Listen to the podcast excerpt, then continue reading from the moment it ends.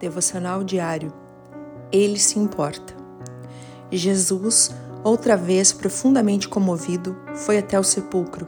Era uma gruta com uma pedra colocada à entrada. João 11, 38. Lázaro já estava morto há quatro dias. Marta e Maria em luto pelo seu querido irmão e uma multidão acompanhava, consolando-as. Neste quarto dia de luto, Jesus chegou.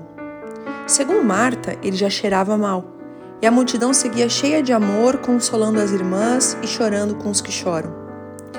No texto que lemos, podemos perceber que Jesus se comove com nossas dores. Ele não fica alheio ao sofrimento. Ele se importa sim. O que você está passando agora? Entregue sua tristeza para o Senhor e descanse nele. Ele vai te consolar. Ele vai transformar seu lamento em júbilo. A sua casa não será mais a casa do luto. Deus te abençoe. Pastora Ana Fruit Labs.